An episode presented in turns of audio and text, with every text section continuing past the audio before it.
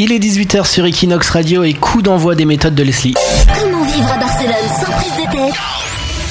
Les méthodes de Leslie sur Equinox Radio. Les méthodes pour prendre l'avion à Barcelone. Alors la première méthode, c'est être organisé, hein, parce qu'évidemment prendre l'avion, particulièrement à Barcelone, demande une certaine organisation. Il y a d'abord le transport, donc plusieurs options. Il y a la navette aérobus qui promet d'arriver en 30 minutes, sauf qu'il faut prendre en compte qu'elle peut mettre le double de temps si on tombe dans les embouteillages à 19h par exemple. Elle compte quasiment 11 euros aller-retour, soit un cinquième du prix du vol quand même. Elle est mal. super chère cette navette. Hors de prix. Donc les radins prendront plutôt le train qui est passé Gracia, mais attention, il ne faut pas se faire avoir car ce n'est pas un métro. Si on loupe le train passé à Ide Gracia, il faut attendre 30 minutes avant le prochain. Et les maxi radins le prendront en fraude. hein. Comme ça, ça sera gratuit. Voilà, très bien. Allez, méthode numéro 2. Seconde méthode, c'est supporter les gens. hein. Prendre l'avion, c'est avant tout cohabiter avec des gens que l'on ne connaît pas et surtout qu'on n'aurait sûrement pas choisi dans la vraie vie. hein. Si on va à Miami, par exemple, les 11 heures d'avion, ça fait très long. Donc ces gens, on les rencontre d'abord dans la navette qui nous amène à l'aéroport. C'est vrai. Voilà. Ils nous suivent pour passer la douane. Ils nous suivent aussi dans la salle d'embarquement. Et cerise sur le gâteau, on tombe à côté d'eux dans l'avion. Mais c'est vrai que ça arrive tout le temps, c'est hallucinant quoi. Le moustachu avec le Bermuda à fleurs, tu vis avec lui pendant 15 heures quoi. Il est là partout. Exactement. Incroyable. Donc il faut se préparer psychologiquement. Alors j'ai fait des portraits types hein, pour Ah. euh, se préparer à l'avance. Donc il y a le râleur. Donc le râleur n'est pas content de sa place. Tout l'avion est au courant qu'il a froid dans l'avion. Il demande aux hôtesses de baisser la clim car le râleur est toujours légèrement hypochondriaque. Faut le remarquer. le râleur se plaint d'avoir peu d'espace. hein. Bon, c'est le principe d'un avion.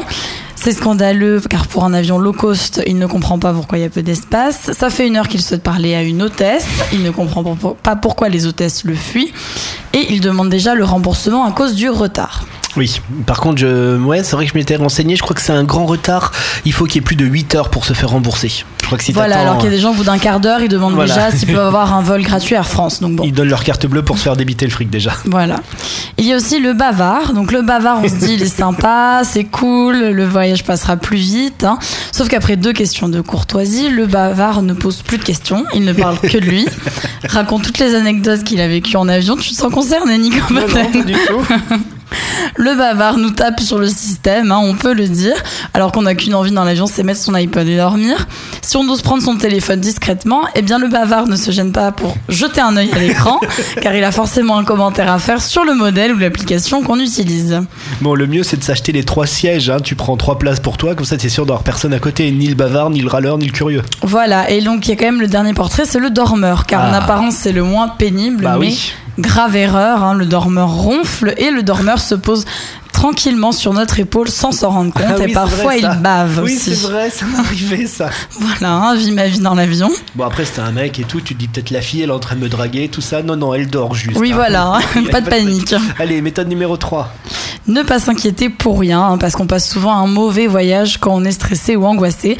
Donc il vaut mieux prendre à la légère et se dire que ce n'est pas grave. Donc ce n'est pas grave si les hôtesses insistent lourdement sur les consignes de sécurité, comme si cette fois il fallait bien les écouter, plus que d'habitude. Oh, la semaine dernière, j'ai vu une copine à moi, histoire vraie. Elle me disait qu'il y a eu un bug dans l'avion et il y a les masques à gaz qui sont tombés devant elle. Mais en fait, c'était juste un bug, ils sont tombés tout seuls. T'imagines un petit peu la panique. quoi. Voilà, oui, il faut, il faut se Donc, contrôler. donc là, il faut suivre la méthode de Leslie de, de se raisonner. se raisonner. Voilà, il faut se dire aussi que ce n'est pas grave si pendant le vol, tout d'un coup, les hôtesses courent s'asseoir, s'attacher. Hein, c'est voilà, et que ça pas du se, tout inquiétant. et que ça secoue dans tous les sens. Voilà que tout aussi. va bien. Ce n'est rien aussi si les hôtesses discutent avec le pilote hein, pendant le vol. Il faut pas s'imaginer qu'elles vont le déconcentrer. C'est pas un bus, hein, le truc. Voilà, ce n'est pas grave non plus si on surprend une conversation entre les hôtesses qui disant, disant qu'avec ce pilote il y a toujours des problèmes Il y a toujours des crashs.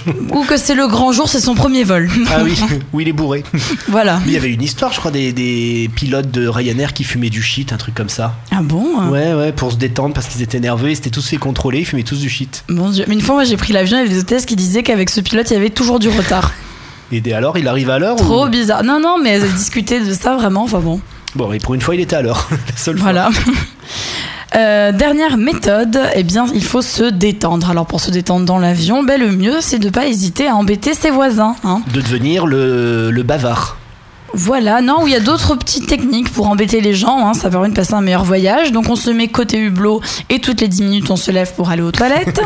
on précise souvent qu'on a envie de vomir, histoire d'effrayer les voisins, comme ça ils ne vont plus nous embêter. Et qu'il n'y a pas de sachet.